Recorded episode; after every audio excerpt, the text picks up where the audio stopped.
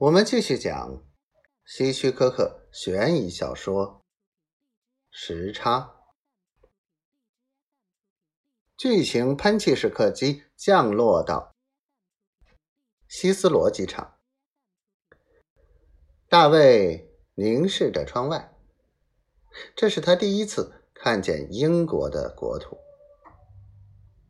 但他所能看见的只是越来越浓的晨雾。这晨雾耽误了他们一个小时，到现在才降落下来。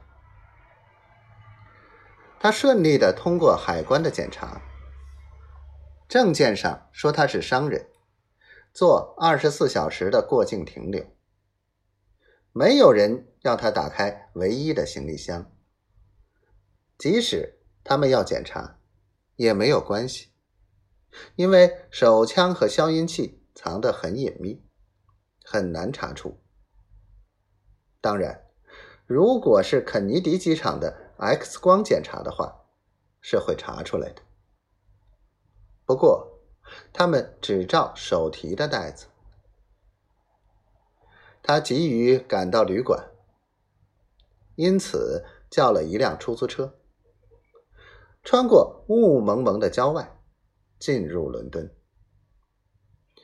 如果不是此行任务特殊的话，他可能停下来仔细观光这座古老的都市。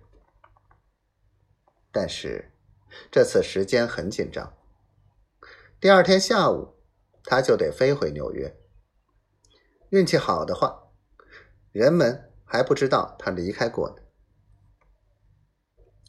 大卫住进公园路的旅馆时，时间。还很早，上午十点不到。他只住一晚上，没必要打开行李。但是，他花了几分钟，迅速把手枪和消音器装好。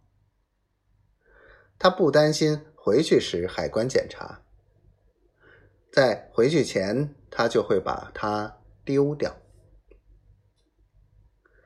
六月中旬的伦敦。晴朗多云，气温通常在七十度以下。居民出门不用携带雨伞。少女们脱掉外套，露出修长的双腿。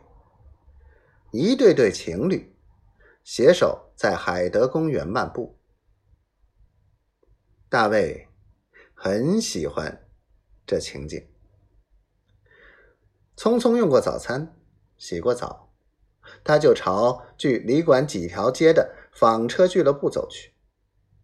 他习惯性走过那些狭窄僻静的街道，偶尔停下来研究在机场买的旅行指南。